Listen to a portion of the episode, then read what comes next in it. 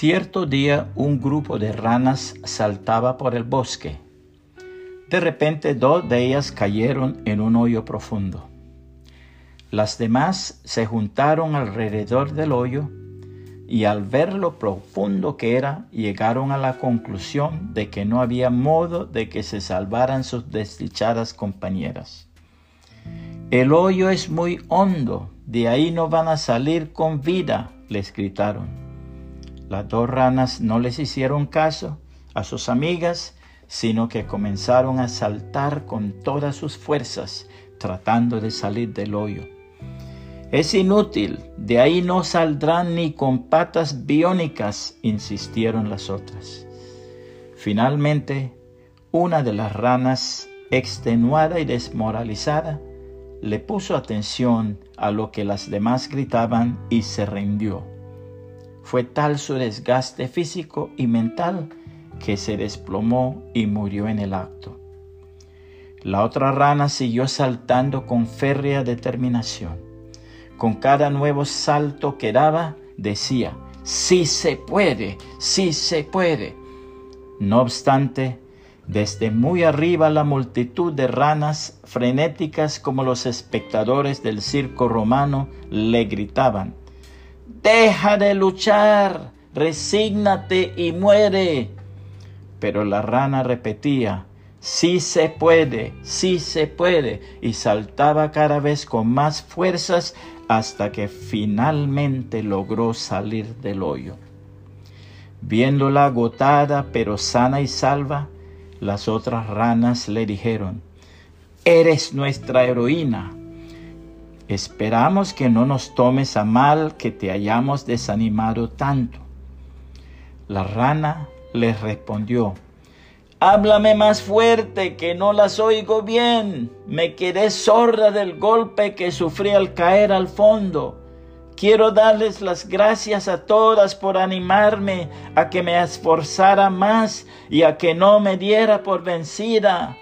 Si no hubiera sido por ese aliento que me dieron, de seguro habría quedado en el fondo para siempre como nuestra pobre compañera. No cabe duda de que esta fábula resalta el poder de las palabras. Su moraleja de que nuestras palabras tienen poder de vida y de muerte nos recuerda el refrán que dice, a palabras necias oídos sordos.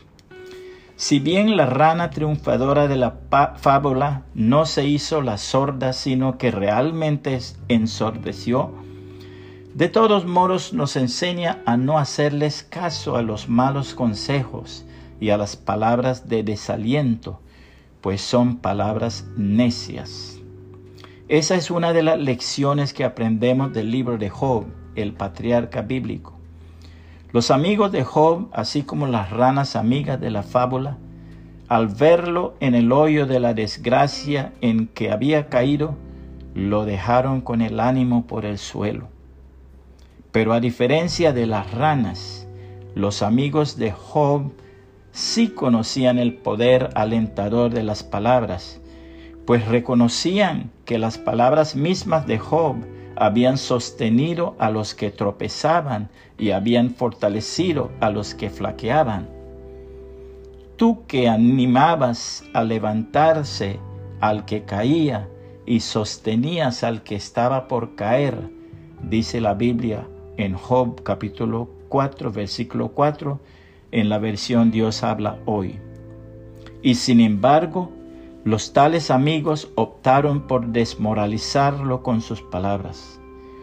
Uno de ellos, reafirmando las palabras de Job, dijo, El oído distingue las palabras igual que el paladar reconoce los sabores. Job 34.3, Dios habla hoy.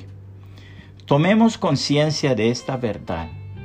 Determinemos que de hoy en adelante el sabor de nuestras palabras será grato al oído de nuestros seres queridos y nuestros amigos, sobre todo a los que han caído en alguna desgracia. Que el Señor Jesucristo le bendiga y le guarde.